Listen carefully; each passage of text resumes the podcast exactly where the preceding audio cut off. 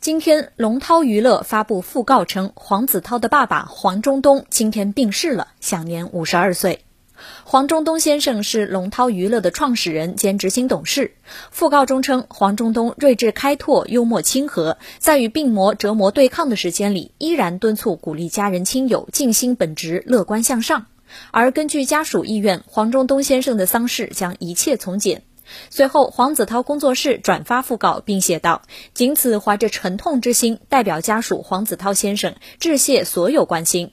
痛失至亲，我们恳请大家给予黄子韬先生一些时间处理事宜，陪伴家人。”哎，这件事儿还挺突然的。